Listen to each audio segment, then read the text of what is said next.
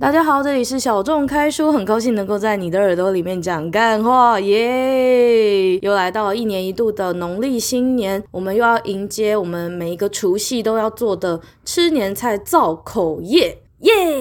嗯，今天的这个录音环境稍微差一点，因为我同学刚好住在马路边，所以等一下您可能会听到非常多机车、汽车路过的声音啊！我现在。后面又出现了很多的车声，如果你听到觉得很吵的话，请多见谅，因为今天的录音环境比较差一点。嗯，好像从来没好过，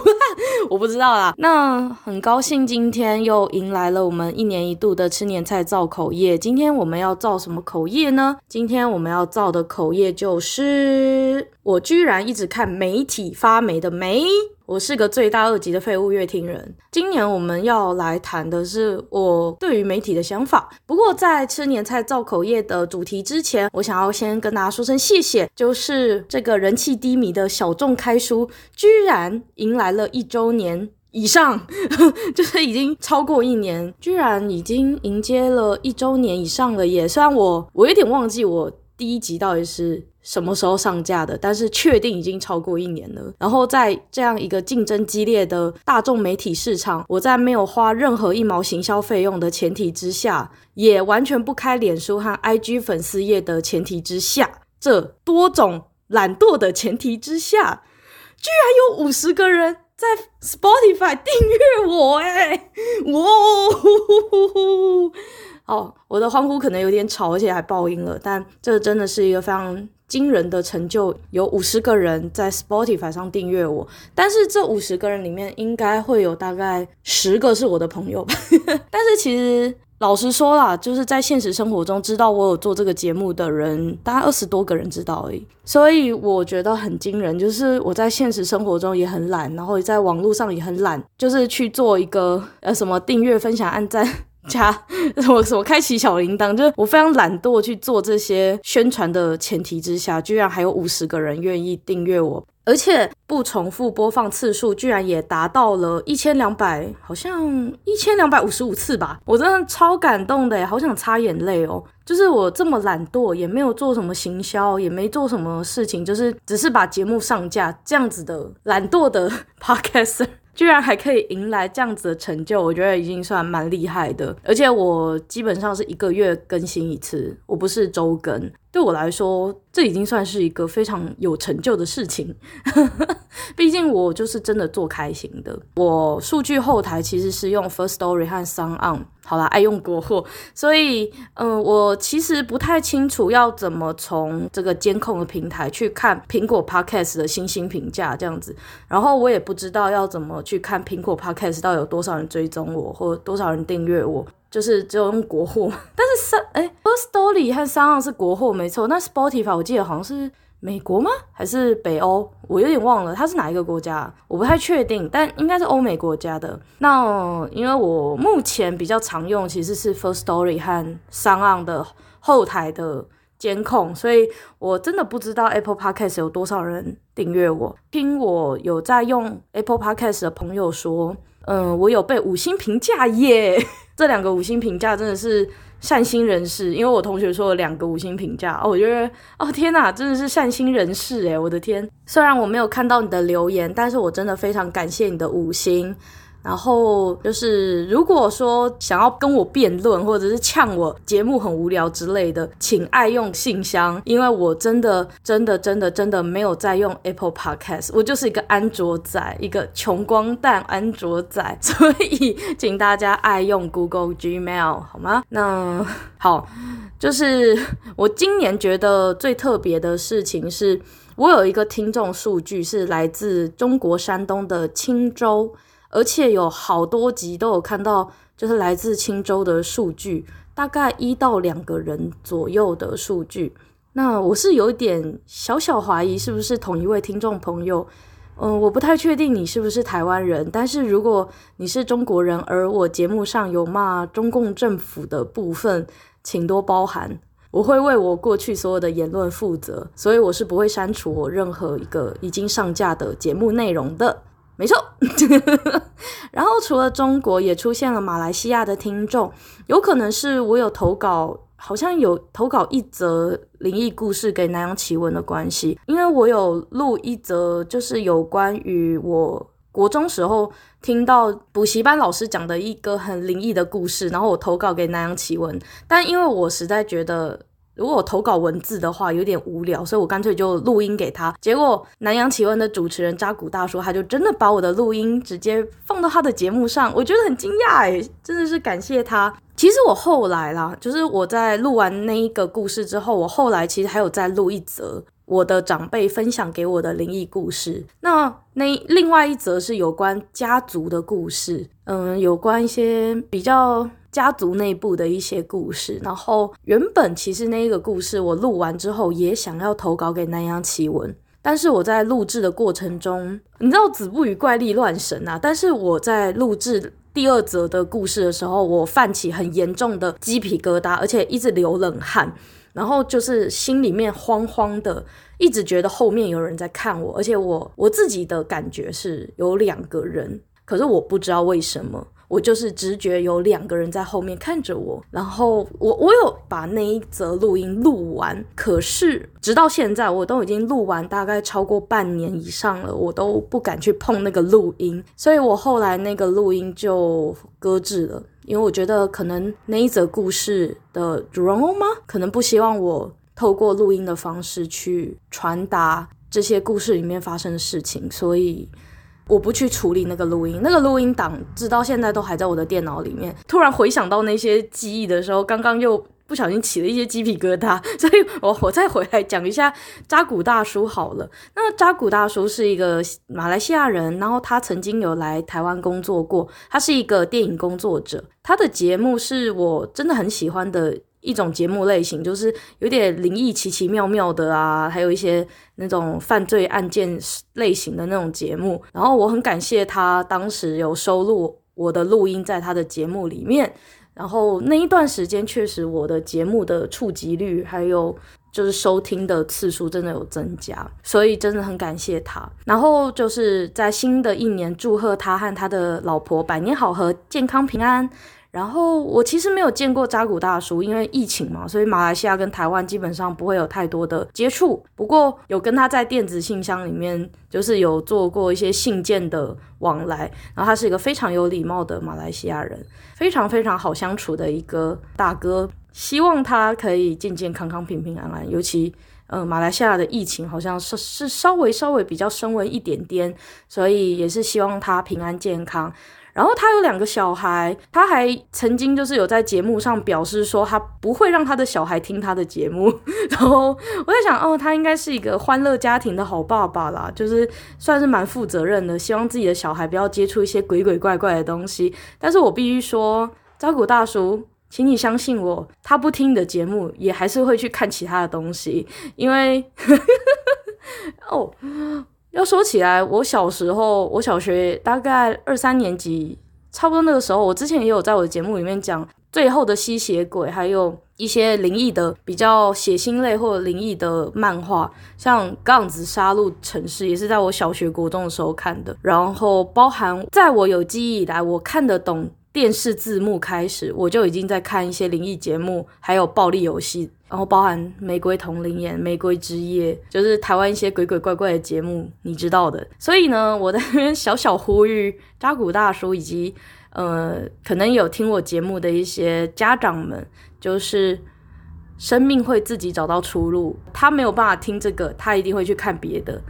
我觉得只要不要影响到身心灵的健康，让小朋友从小接触鬼鬼怪怪的东西，其实不是坏事，因为像。我觉得泰国的很多电影，就是尤其是泰国的鬼片，其实蛮多发人省思的地方。而且很多的导演还有电影从业人员，其实会偏好在灵异或暴力的作品里面，还是带入一些寓意。呃，撇除一些真的很奇怪的 B 级电影啦，就是真的纯杀戮、纯色情、纯暴力那种，真的很奇怪的。我觉得蛮多的灵异作品，其实很多是蛮有。教育意义，还有尊重另一个世界这样子的意念，我觉得这个对小朋友从小建立尊重他人的观念，其实不是坏事诶。像我小时候也很喜欢看一个一个作家的作品，叫林晶的作品，他有一系列是讲那个禁忌的，然后还有那个月下桑，那是我小时候非常喜欢看的仙欢系列啊，仙仙仙还是仙欢那一个。那一个出版社已经倒了，但是我很喜欢他们的那个四十九元小小小说，他们每个灵异故事都是一个小小说，然后我都是跟同学借来看。我觉得我在看这些灵异小说的时候，其实我也在建立一个我的宗教观，还有我的对于另一个世界的世界观，鬼神论，就是你在建立一个你自己对于另一个世界的想象。我觉得这不是坏事诶、因为。这其实也是在建立一个小朋友去尊重另一个世界的存在这件事情，就是不要太限缩小朋友去看暴力血腥的东西，或者是一些灵异的东西。如果这个作品你看完之后，你觉得这个作品其实也不错的话，其实你不用禁止小孩去看，因为老实说啦，金庸里面不是也是打打杀杀吗？啊，生命会找到出路，他会好奇。与其你让他好奇去乱看，你反而是你愿意尊重他的好奇心，然后陪他一起去满足他的好奇心。你还可以帮他筛选什么是好的，什么是不好的。呃，像我的爸妈，他常常看到我床底下有仙欢仙仙的那个那种封面很可怕的。诶，我不知道读者有没有看过，因为嗯，其他国家很不知道，但是台湾跟我差不多大，七年级生或八年级生，其实。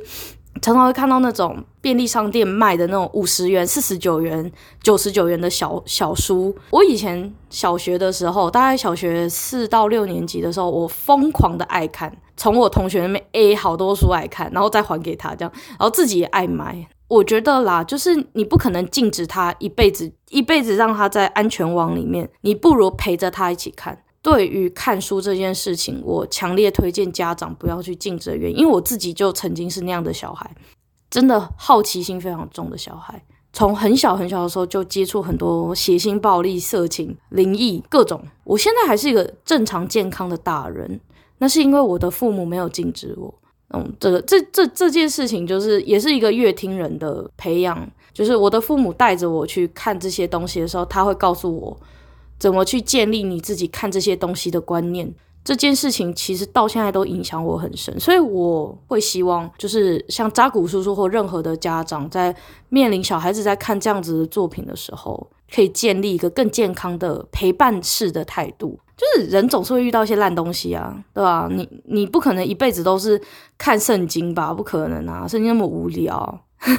好啦好啦，那接下来就是进入到我们今天的主题啦，就是刚好也谈到乐听人的观念这件事情，所以我们今天也是进入到我们有关于乐听人的这个主题。开场以扎古叔叔和他的小孩之间的这个看鬼鬼怪怪这件事情当做一个有点长的开场，谈到了乐听者，我们就可以进入到今天的主题。诶，有听过去年的吃年菜造口业的话，就会知道我过年期间就是有一个节目是针对社会状态进行个人意见发表的一个吃年菜造口业这样的主题。去年我们是谈没有理由就说台湾作品烂的这样的一个。一种我看到的一个现况。那我今天则想要来谈谈台湾媒体以及台湾乐听人。那如果要谈台湾媒体的话，我们就必须先回到二零一三年的某一则新闻。二零一三年十月二十二日十点十六分，一名记者蔡维新在台北发布欧阳妮妮穿外套意外发现两百元的新闻。新闻内容如下。欧阳妮妮今一早起床，拿起一件很久没穿的外套，结果竟意外发现外套口袋里面有两百块，让她又惊又喜。于是，欧阳妮妮在微博发了一篇文，她笑说：“感觉今天是美好一天的开始，今天应该没有什么事比这更开心了。”总之，不管怎么样，这位蔡姓记者成功了。台湾大陆论坛掀起讨论，网友表示。干！我终于看到比动物园熊猫一样翻个身还要无聊的新闻。大家知道台湾废文之始是从哪一篇新闻开始的吗？几乎就是从欧阳妮妮外套有两百开始的。二零一三年那一年，举重选手郭婞淳连续获得三场国际性举重代表大赛金牌，但是默默无名的郭婞淳被淹没在混乱的媒体大海之中。而在媒体大海中浮在水面上安然无恙的是欧阳妮妮外套有两百。这则新闻被列入台湾几个大众传播及新闻相关系所的教材内容。老师分析这则新闻在台湾新闻史上的意义与地位。引用艺人自媒体一篇尴尬到上玉山的垃圾文，还能破百万订阅，废到笑就是这则新闻在台湾新闻史上无法取代的地位，那就跟爱迪生发明钨丝可以让灯泡亮起来一样。这则新闻让全台湾发现，干废到笑新闻有点阅率，对于忙着卖广告的媒体来说，点阅率就是正义。对不起了各位，我需要点阅率这个酷东西。然后这句话的旁边要那个含泪盈眶那个猫咪迷因图，大家知道那个白猫吧？然后那个眼睛样子水汪汪，然后哭哭这样子的脸，他就说我需要点阅率这个苦东西。新闻是选择过的真实，反映着媒体的守门过程。新闻是建构过的真实，对，经过建构的，所以并非完全反映真实，跟某些水滴型乳房的真实性差不多。新闻隐含特定的意识形态，并且常常为了点阅率和收视率，以求反映民意，也就是新新闻媒体心中假设的主流价值，并且新闻建构了我们所认知的社会真实。在欧阳妮妮外套有两百出土之前，我们早已走入两千三百万集体白痴化的时代。点阅率或收视率最高的新闻，永远不是黑心收水油，踢爆雇主未做好安全护栏，导致施工劳工跌落重伤；外籍义工在台湾不小心怀孕了，却没有诊所可以帮她做产检。永远不是。点阅率最高的是女星全裸挑战冰桶，张腿露三点拎鸡鸡。横滨大谷翔平真的打过棒球，福原爱男性密友遭起底，摸奶募捐，日本 AV 女优任人摸胸。新闻隐含特定的意识形态，并且常常为了点阅率及收视率，以求反映民意以及所谓的主流价值。所以，当整个社会充斥这样的媒体成果的时候，我们要问的问题是什么？小时不读书，长大当记者，媒体不检点，大众传播已死。真的是这样吗？我们是不是要问自己，为何我们会被那些该死的钓鱼标题钓进去？我更应该怪罪我自己。如果我都去订阅好的独立记者、好的国际新闻平台，打开电视立刻转到公视，那我的世界观还会出现烂媒体吗？就好像一个人每天餐桌上出现的都是蔬菜水果健康餐，拒吃垃圾食物，他还会胖吗？就算是胖，也不至于到病态肥胖吧。同理而言，不代表看好媒体就会成为智商一八零赞赞天才，但至少不会变成废物乐听人，每天被媒体耍得团团转。老实说啦，我自己要先忏悔，我今天刚刚就才被钓鱼新闻钓到，就是那种写得很耸动，然后进去根本就是新闻置入卖艺人新专辑那种烂东西。我相信我的听众都是高水准听众，虽然听众不多。应该都知道所谓的新闻置入是什么吧？新闻置入就是在新闻里面注射广告宣传，最后形成的奇形种。我们就好像晋级的巨人里面的老百姓，OK？我们总有一天会被这些跑步姿势超级像中邪的糟糕置入性行销新闻媒体奇形种吃光光。如果我们还不努力改善自己的话，打开新闻台就发现，大他在讲韩流。在讲呃，今年寒流来袭，下降几度几度，然后结果他的新闻画面播的是什么某某麻辣火锅的那个商标之类的，新闻的内容里面被安插了广告，这样的七星种，新闻已经不是新闻，广告也不像广告，现在广告变为电影，所以新闻不新闻，广告不广告，电影不电影，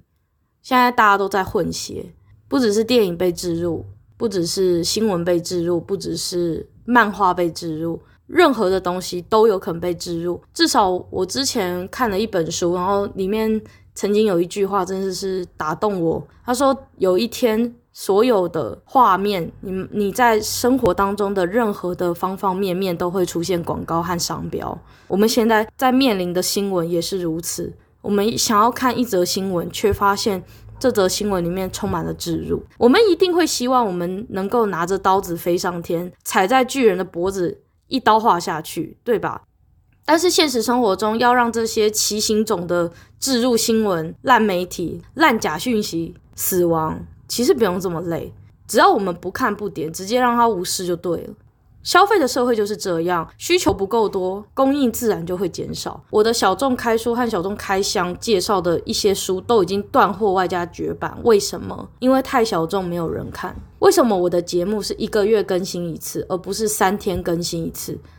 因为有赞助的节目，收听收视率更高，可以接到业配。而我的小众开书没有如此庞大的收听族群，根本得不到任何广告商的青睐。所以主持人我本大娘还要工作，靠本业赚钱来支撑他。我没有闲工夫三天搞一集，当我及时新闻啊。哦，对，说到新即时新闻，我必须说。爱要及时，但新闻真的不要太及时。看看现在有哪个即时新闻是好新闻？卢妍爱、江宏杰、李静蕾、王力宏夫妻失和，整个台湾陪他们家演八点档，错字连篇就算了，好像讲的全世界都很在乎这四个人一样。奥运期间也有一个很糟糕的即时新闻，标题是“台湾再拿一排”。中国举重金牌径传禁药检测有问题，方婉玲有望递补铜铜牌。新头壳报道，中方婉玲递补铜牌？问号，金牌得主侯智慧验出禁药反应。东森新闻网，我靠，东森新闻网的标题，感觉好像就是侯智慧已经测出禁药反应一样。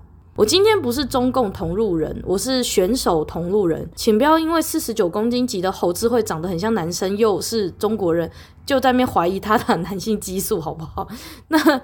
男男男人有女性化的，难道他每天都喝青木瓜四物饮吗？侯智慧根本已经可以告长相歧视了吧？后来这则新闻才被爆出，根本是印度商业媒体在报道说选手正留在东京进行药检。那如果侯智慧被判药检没过，印度的银牌得主这个米拉比呢就可以。递补或银牌，那第四名的方婉玲也渴望递补铜牌，但是其实未有直接证据证明侯智慧使用禁药。我不如说，即时新闻真的真的很糟糕啦！爱要及时，不要即时新闻好吗？新闻不要即时好吗？大家，其实我当时也有小小窃喜的，毕竟身为台湾人，很希望方婉玲可以铜牌。可是，在我知道正确的资讯之后，我第一时间是想要在迪卡上面准备在错误的新闻引用贴文下面批评他，怎么会看到错误的新闻引用却没有经过就是在更多的检查就 po 文？结果没有想到 po 这个发文的迪卡网友马上贴了一篇文道歉。就我所知，现在。那个东森和新头壳也没有为他们当时的这两个不是那么正确的新闻去做道歉，或者是用一样的版面去做一个道歉声明，或者是撤回的声明。所以我觉得现在媒体甚至在承认自己错误上还不如一个迪卡的网友。当时我有看到一个新闻，我觉得是还蛮至少还不错，就是一个澄清新闻，就是嗯、呃、UDN 联合新闻网有一篇。举重大陆金牌药检有问题，台选手有望递补，证实消息并不正确。但是其他的媒体真的没有看到，都没有做澄清，也没有做致歉，也没有对侯智慧做任何的道歉。我真的觉得很糟糕。那这个迪卡的网友，没什么声量的小小的迪卡网友，他至少愿意为自己的引用不实道歉。而身为大众传播媒体的新闻台，却为自己剪剪贴贴。导致的错误资讯，没有任何感到羞愧的地方，也没有去做任何的动作，反而是透过联合新闻网，还 UDN 这边还稍微有一点点，就是做一个澄清。这两个发布错误讯息的媒体到底在干嘛？不管是台湾人还是中国人，他们都是经过千锤百炼才能到奥运的殿堂。无论有没有使用禁药，都要经过奥运或是国际赛官方的正式发布消息，才可以断定讯息的真假。否则，你就是在否定一个选手多年来的努力，你是在伤害一个兢兢业业的运动员。身为台湾媒体，看到一些不正确的新闻来源，就正笔疾书写一个错误新闻。我说也不不是真正的假，就是真真假假。但是你不能说。没有做经过证实，然后你认为它是真，你就发布了，小看了你的新闻影响力，以及发一发出去，你导致的是别人的一个重伤，精神上的重伤。然后现在有很多的新闻是一个上网的一个什么小小的截图，一个小小的匿名的发文，或者是一个演艺人员的微博、脸书，就弄一篇废文出来，真的看了对脑子智商伤害真的很大。我现在对即时新闻真的非常的反感。第一，为了抢即时，所以很多的新闻真实性的查证做得非常随便。第二，每一则即时新闻的背后都有一个假日，甚至甚至应该要睡觉休息的深夜时间，还有一个记者，一群记者，一群劳工朋友，一群行销团队都还在赶稿排版被剥削。这些人明明应该要睡觉，明明应该要下班了，却为了要去抢这个即时，他们必须要。以一个低薪但是过劳的状态下去做他们原本不需要做的事情，所以这个网络是有毒的。这个“即时”这两个字真的是有毒的。每一个方便又便宜又快速的东西背后都有剥削，剥削制造者，剥削底层劳工。或是剥削我们身为消费者的我们。今天你买一个玉米浓汤，这个玉米浓汤是精心熬煮，还是化学膨胀剂、什么起云剂之类做出来的？一般人可能喝不出来，但是可能受过基本的营养学，或是上过烹饪课的专家，一般只要你去上了一什么什么傅培梅什么之类的这种烹饪有。基本烹饪知识的人吃过或用看的就知道这个浓汤是便宜货还是真的很好的浓汤。再怎么样，便宜的没有花时间的，就是没有办法有品质。就算吃起来味道一样又怎样？你难道希望一辈子都吃添加剂，就吃到后来？慢性病啊，肾脏病什么之类的吗？我认为新闻媒体也是一样，我们可以继续收看很便宜、很粗制滥造的综艺节目或即时新闻，或是我们可以花一点时间去看公视主题之夜、卓越新闻奖。我们可以选择看抖音上面几秒钟的烂表演，但我们也可以选择去看很精致的，像《茶金》《华灯初上》。我们有选择的，我没有选择高级的，还是。粗制滥造的都在我们，无脑不营养的东西偶尔吃 OK，但是真的不宜多，对于智商和批判思考的能力真的有很大的伤害。如果说今天真的失恋啊，或是工作不顺利什么的，看看综艺节目说说干话，或者是看蜡笔小新，或者是去看一些很无脑的东西，真的让大脑放松一下没关系嘛。就像心情不好喝点酒 OK 嘛，散散心嘛，我也会啊。但是酗酒就伤肝伤肾呐！每天打开来 YouTube 演算法推荐你的都是无脑没营养，天天吃无脑，越补越无脑，然后就变成那种台湾没有好作品，台剧都很难看，台湾电影都很难看的白痴。因为演算法产出的推荐清单就是靠你自己的点击造成的。当你自己是一个废物乐听人，循着大数据的喜好，系统当然只会给你更多的废物和垃圾啊。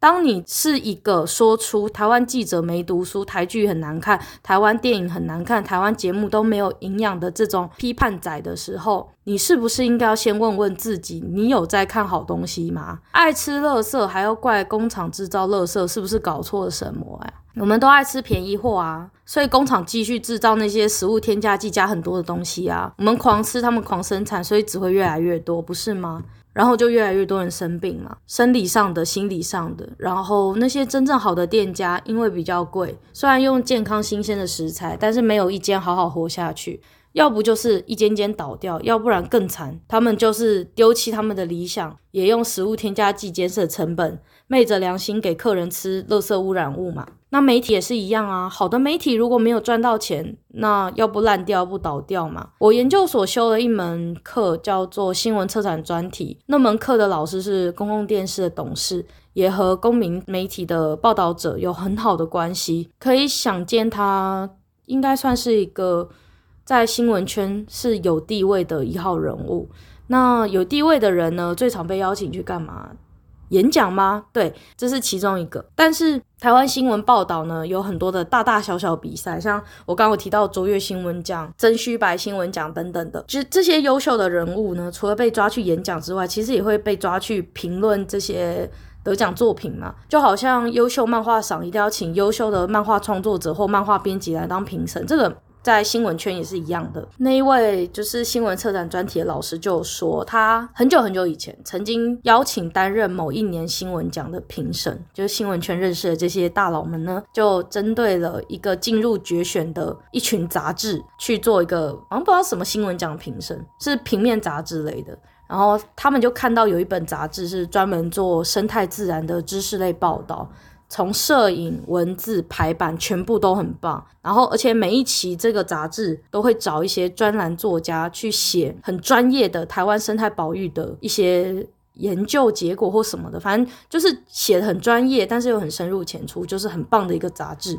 我我们老师口中的十年难得一见的好杂志、好刊物。所以那一年，他们原本预定这个杂志确定会得奖的。他说，得奖的刊物名称已经都已经被评审四个评审都写进信封挂号寄出，两个礼拜以后就要公布得奖的名单了。结果，结果在寄出得奖者的一个礼拜，报纸上赫然写了那一个杂志的名字，然后赫赫赫赫赫然发现这个杂志。仅会出到最后这一期，也就是说，这个杂志花了太多钱，已经没有办法再继续营运下去。然后那一个新闻，呃，就是那一个在报纸上面公开，就是说什么感谢各界读者多年支持啊，然后这个本期刊物，呃，仅出到。叉叉起这样的，然后最后评审委员就是评审的那个主办单位，还要慌慌张张的通知，就是老师说，哎，这个得奖刊物已经停刊了，这样子。这件事情在我们老师的这个人生历练历历程当中，就是非常的砰，这样就是一个很大的爆炸。我们老师说，那一天他仿佛被一个很大的锤子从后脑勺砸下去，他的心灵受到很大的冲击。他说。一个这么优秀的刊物，连一个小小专栏都找专家学者来写的一个这么认真的刊物，我在新闻圈滚了这么多年，却从来没有听过，更没有去买过，甚至在图书馆借来稍微看过都没有。要不是因为评审这个比赛，我根本不知道世界上有一个这么好的刊物。而我好不容易因为这一次的评审知道了这个刊物，却是我最后一次看到这本刊物了。他却连获得一个小小小小小小的奖项都来不及就停刊了。如果我早三年知道这个刊物，在我的部落格推荐一下，会不会有什么不一样？如果我早一年知道这个杂志，订阅加推荐，会不会今天这个刊物不会倒？或者说，就算倒好了，也至少撑得过让我们颁发这个奖项给他呢。在那之后，我们的老师说，他每个月愿意开始花两千块、三千块台币去支持一些作品，无论是公民媒体、知识普及的频道，或是各式各样的杂志刊物，只要他觉得喜欢、觉得欣赏，他多多少少会支持一下。因为没有选择好的媒体去订阅、去点阅、去分享，好的媒体一个一个的死去，而坏的媒体。一个一个的存活，我们的消费缔造了我们所处的世界。在我不断抱怨小时不读书，长大当记者的同时，我最终发现，就是因为我一个罪大恶极的废物乐听人，世界才会变成这样。我会去看三元甲片和大胃王露露的二十四小时泡面。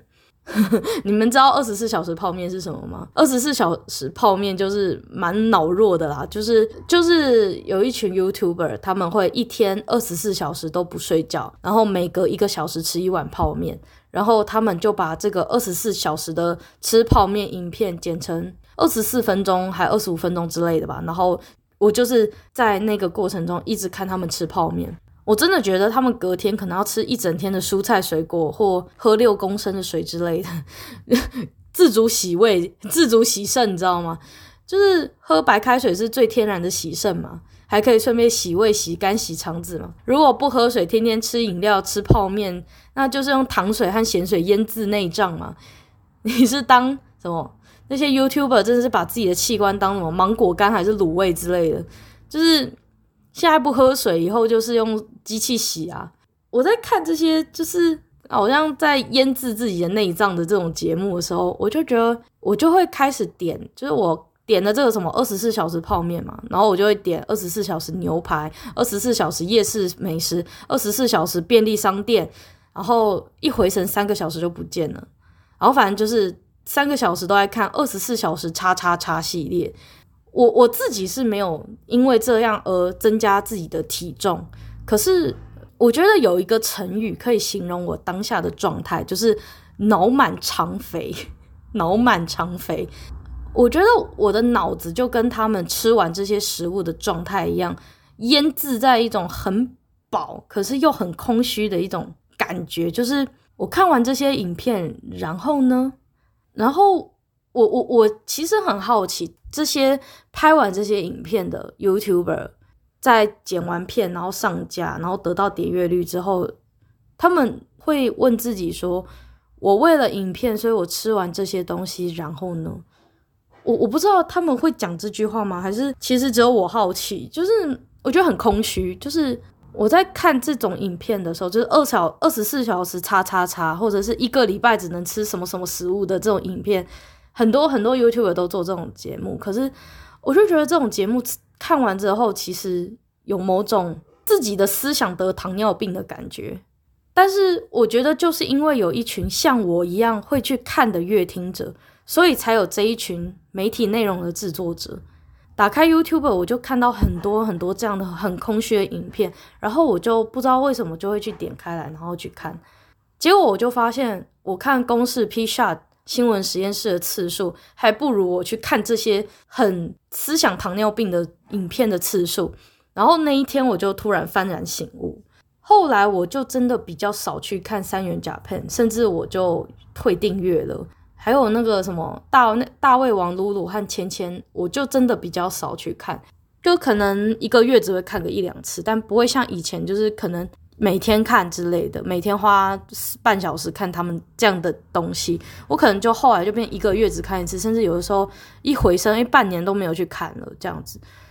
直到后来就是三月甲片开始回，就是三月甲片就是一个日日本来台湾发展的 YouTuber 嘛，然后他后来回去日本，因为疫情的关系回去日本，他们开始拍一些日本现在疫情的状况，以及日本出现的一些。诈骗的手法之后，我就又觉得，诶、他们的节目有趣，节目是很有意义，有社会现况的这种呈现的节目，所以我后来又再回去订阅，因为我会觉得，诶、欸，这种内容是我我觉得我比较能够认同的，所以我后来又重新订阅，要不然每次他们都什么叉叉叉系列。什么一个一个礼拜都只能吃水饺，还是什么？我忘记，反正就是一个礼拜叉叉叉挑战，或者是二十四小时叉叉叉挑战这种东西，我就看得很腻了，我就很厌恶。但是后来他们开始转型去做一些比较有趣的内容的时候，我就又又回就又回国了。所以，因为为什么我会有这样的选择，就是因为我知道对我的长远发展来看，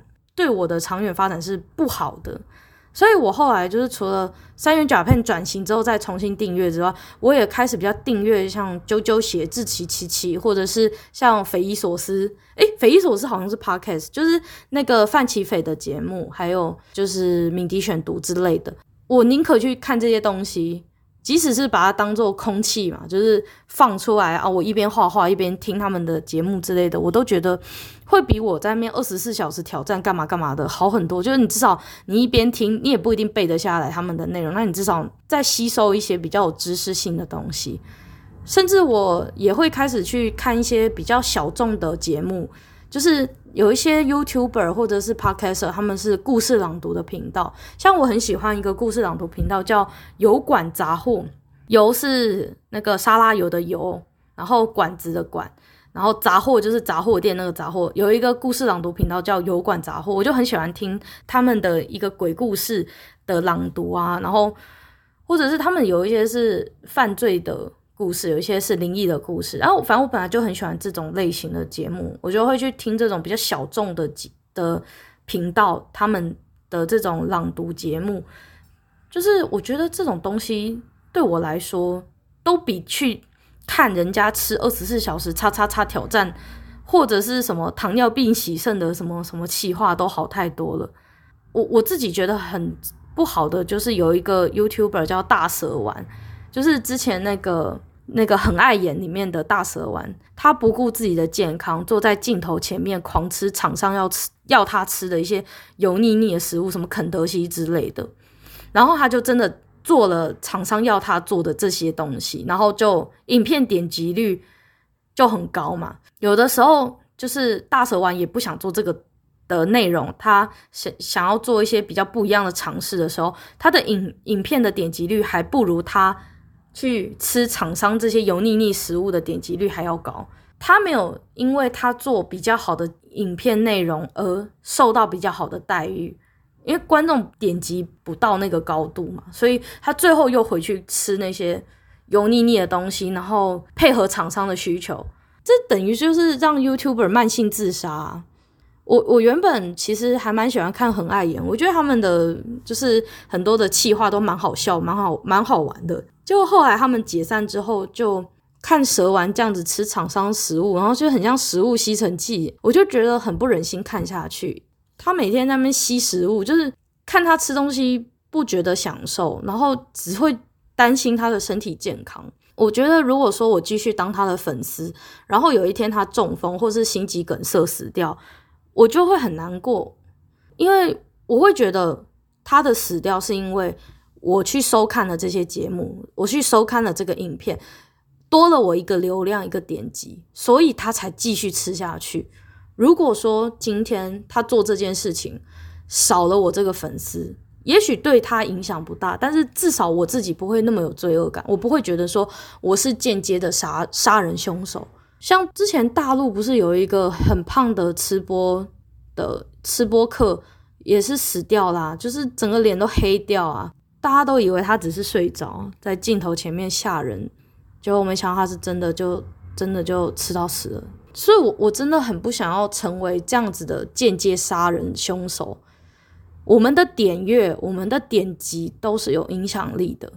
我为什么拒绝继续看下去这些东西？是因为我想要尽到一个阅听者的责任。因为这些有毒的影片不只是毒杀我的智商，其实也是慢性毒杀创作者本身。因为多了我这个流量，多了我这个点击，所以他死的话，我也是杀人凶手。我。也要负责任，这是我们身为阅听人必须要认知到的事实。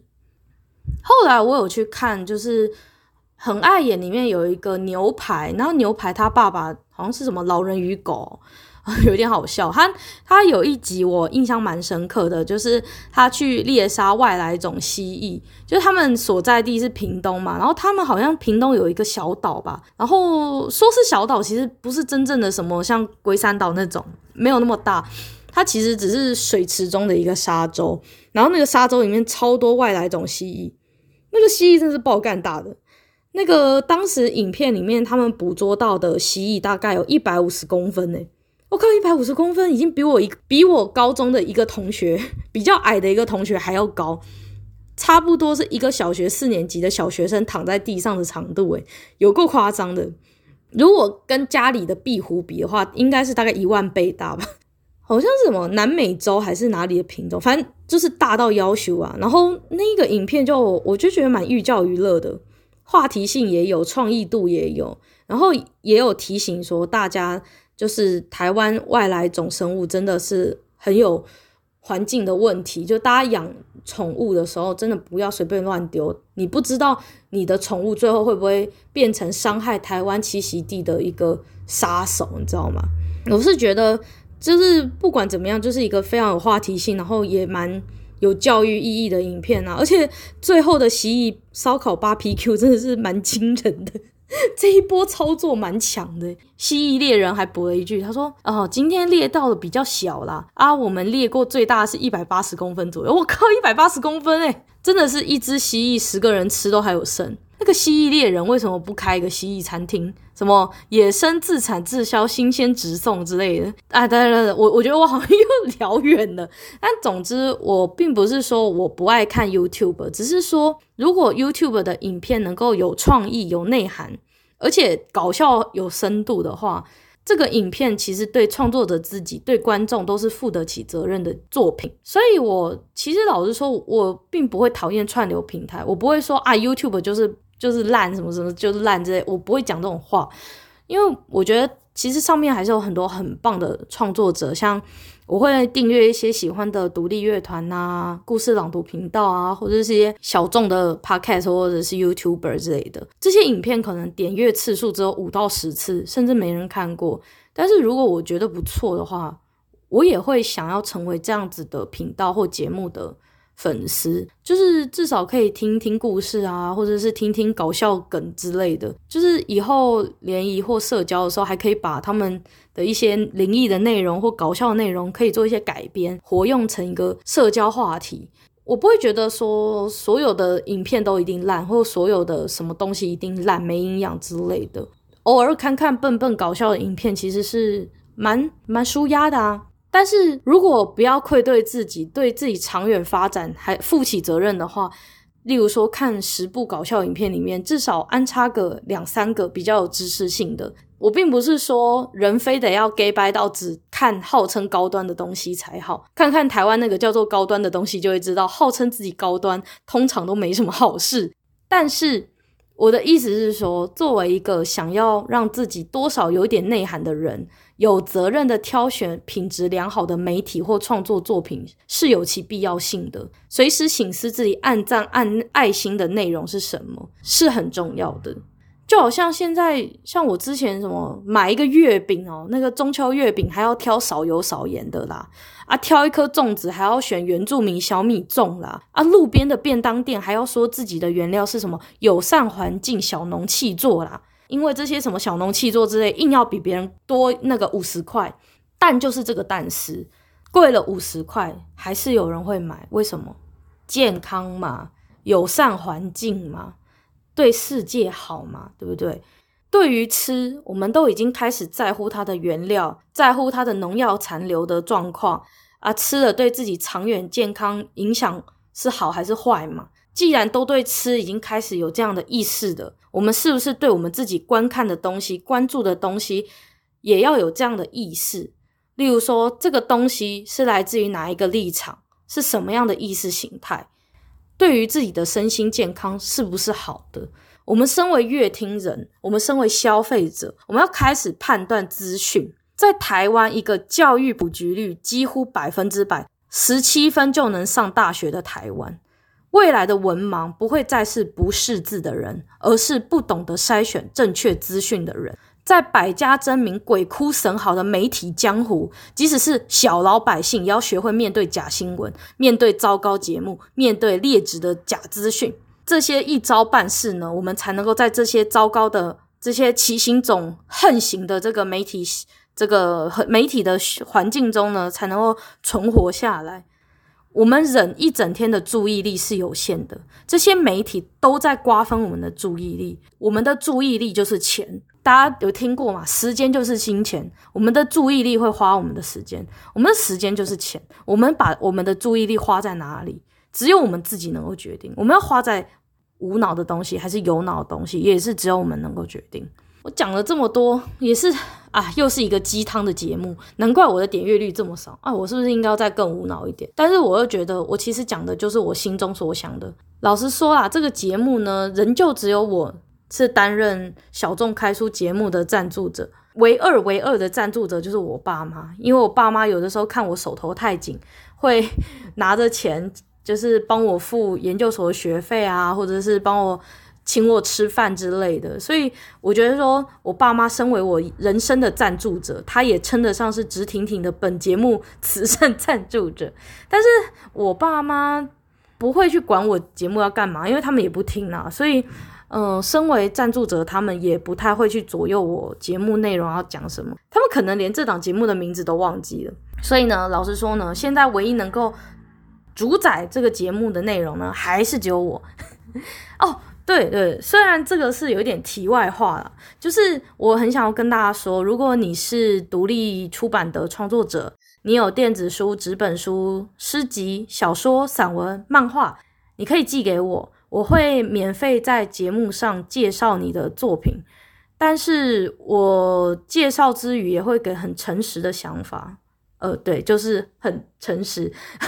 不过也要看你的。作品跟我的节目内容是不是刚好 match 啦？因为如果你是恐怖惊悚类啊，我刚好那一集是讲温馨知识类的，那我我没有办法帮你啊。所以就是我会收到你的信件的时候，我会挑选适合的主题，顺便帮你的书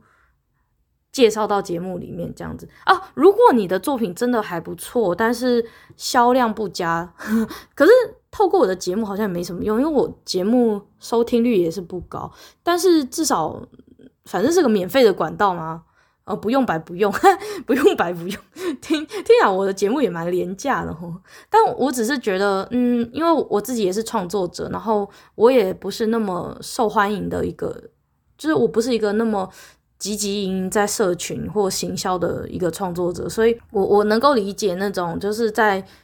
就是自己创作的很开心，可是实际上没有花时间在行销，所以作品卖不出去的那种状况。所以如果你刚好需要一个免费的管道做一个介绍，做一个你作品的简介或什么之类的，你可以写信给我，我会看你的东西适不适合，然后我就会免费帮你做宣传。但有可能我觉得完全不适合我的节目，所以我就跟你说哦，对不起，这样我也可能这样，反正。我的节目管道是免费的，我有权决定嘛，所以，嗯，我会很诚实，大概是这样。不过，就算我没有放到节目上，我应该也会看完给你，给你我的想法，就是我会回信给你我的想法。就算没有放到节目上，我应该也会做自己这样的事情。如果我有时间的话，如果我把论文写完的话，嗯，我就大概讲到这里啊。对对对，节目的最后，我想要推荐一个串流平台。刚好因为我也是乐听人嘛，然后我很喜欢看剧。可是我觉得有的时候像 Line TV 或什么的，其实会掺杂很多大陆剧。然后我没有那么喜欢看陆剧，我我还好，没有没有绝对的讨厌，是因为他们的剧长太长。你看什么？随便一个《如懿传》三十几集，随便一个《甄嬛传》四十五十八十几集，我靠，我根本没时间看。所以我，我比较喜欢像《茶经》啊，或者是什么《与恶做工的人》这种，就是可能诶五集结束、六集结束、十集结束这样子的，然后刚好跟日剧很像，就是比较短。所以我想要跟大家推荐一个我自己觉得蛮好用的那个公式 Plus。公视+，然后它是台湾公共电视的一个串流平台，我觉得应该算是台湾公共电视版的 Line TV 啦。那我想要推荐公视 Plus 的原因，其实蛮朴实无华且无聊的，就是呃，我前一阵子某一集节目上有说，我想要看就是高雄魏武营他们当时的一个表演，是周慧玲导演的《魂颠记》，台湾在地魔幻事件的舞台剧。结果老板要我假日加班，所以我只好。就是默默的订订票完，然后又把票给退了，还要扣手续费，真是太可恶了。然后没办法，我就没有办法去嘛。还好那时候还没订高铁票嘞，但是就反正我就以为我自己就再也此生无缘看《魂天记》，结果没有想到《魂天记》台湾在地魔幻事件居然上传到公司 Plus，就是它有它中文是公视+嘛啊。就是它的加也可以叫 Plus 嘛，反正那个公式家的那个串流平台居然上架了，我的脑袋就出现十几个惊叹号，于是就不争气的注册了公视 Plus，然后很开心的看完了《魂颠记》，真的是一个很棒的舞台剧，《魂颠记》在地魔幻事件这一个舞台剧真的很棒，但是我还没有看那个武亚仙的那一个那个原作，我还没有看小说原作，可是。舞台剧真的很棒，演员，然后导演，然后舞台的设计各方面都还蛮有寓意的，蛮棒的。我今年看了，诶，不是，对不起，更正，去年 已经去年了，已经去年了，我又老一岁了。好，二零二一年我看了两档很棒的舞台剧，一个是我之前有在节目上讲的，就是杨景祥演剧团的那个。前进吧，方舟。然后还有一个就是那个《魂颠记》，台湾在地魔幻事件。嗯、呃，还有一出，但是我忘记我是二零二零还是二一二零二一看的，是杨景祥演剧团的《单身租队友》，他今年五月要出第二集。它里面有个演员我非常喜欢，是那个达康达康里面的何瑞康康康，以及我很喜欢的艺人。然后我为什么剪短发，也是因为他，但是我没有他那么正的黄路梓茵露露，我真的非常喜欢露露，我觉得露露真的超级美，超级可爱，而且她怎么这么适合短头发？我真的觉得她是我遇过最适合短头发的艺人。嗯，第二名是郭采洁，但是最近郭采洁好像没有像露露这么活跃，所以我觉得目前我人生中看过最适合短头发的，就是黄路梓茵露露。诶，这一次那个《单身猪队友》的演出，露露好像也有演出。反正，嗯、呃，《单身猪队友二》要在五月做演出，然后我已经买票了，哈哈，我已经买票了。另一个我很不争气注册购买的是哈米 TV。为什么我会注册哈米 TV？是因为徐乃麟的炎上，徐乃麟。诶诶，大家知道那个炎上吗？萨泰尔娱乐的炎上徐乃麟，他最近要出那个什么炎上哦捧恰恰，他他现在新的节目是炎上捧恰恰，还有炎上谢和弦和那个艾丽莎莎，他们的炎上真的感觉超有趣，可是我实在没有时间去看他们的表演，而且他们表演票超贵的，所以我就想说，嗯，好吧，好吧，好吧，等他们上哈米 TV 再说。真的觉得他们的这个 roast 人身攻击烧烤秀，居然可以跟徐乃麟这种老艺人玩出新花样，超厉害！然后我就刷了信用卡，花了三百五十元观看影片。我那一天笑到我妈以为我丢稿，你知道，整个中邪，你知道。然后我真的觉得他们请来的阵容真的很大咖，每一个表演者和台下的观众都是有头有脸的大人物。而且最好笑的是，Roaster 的烧烤表演赞助商居然是清凉降火气的仙草蜜。好每次被 Roast 大怒的人，他们就会降冷静，那个仙草蜜就会从天而降，就是在他们的背后的荧幕上面从天而降，超好笑。然后他们。好像会捐赠什么公公益捐赠吧，然后反正他们捐赠的对象居然是情绪管理协会，整个就是在给那个火爆的徐乃麟啊，这样我不录了，不录了，不录了这样，然后他们居然他们赞助的对象是情绪管理协会，我快笑死，根本就整个秀就是在给那个徐乃麟啊，超好笑的，找这些关系单位本身就是萨泰尔娱乐嘲讽徐乃麟的一个梗，超好笑，而且。节目里面就谈到什么三年前在天台冲冲冲大骂唐崇盛的负面新闻啊，然后卷入诈欺案啊，不服输干拌面，还有什么小当家的钢棍谢师傅之类的，反正超多梗。从什么从过气啊、外貌啊到公关危机啊，反正能够攻击、能够 roast 奶哥的地方，全部攻击到一顿，而且没有任何死角，全方位机关枪火烧舞台大翻天。但我真的觉得火火火烧徐乃麟这一这一档这一档表演真的是超级成功，我居然有那么零点零零一秒钟真的想要去买不服输干面，你知道吗？我等等就去下单好了，要笑死人笑我是萨泰娱乐的观众盘子，我倒是蛮开心，台湾终于有一个从线上走到线下再走到线上，而且非常成功的娱乐公司，我真的很期待他们的大型专案。例如说彭恰恰什么的，我真的应该每一集我都会买，只要他们上到哈米 TV，我一定会买。我非常非常的愿意当他们的盘子，非常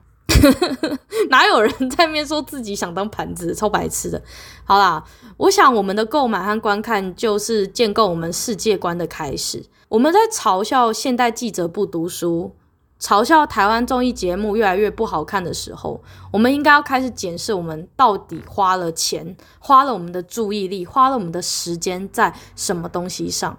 这就是我今天这一个节目的想要传达的意念吧。虽然我知道，我每次到最后结局，我每次节目的最后一定都会有一种奇妙的。奇妙的鸡汤感，但是 没办法，我就是这么鸡汤的人啊，真是太可怕了。那我其实真的觉得，就是大家真的，与其在面一直说记者很烂，记者很不好，记者一直抄低咖，记者一直抄 PTT，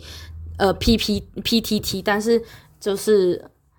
大家也可以想想，为什么新闻这么爱抄这些东西？是不是抄了这些东西才有点阅率？抄了这些东西才会有热度？如果我们选择不去看这些东西，选择不被标题党钓到的话，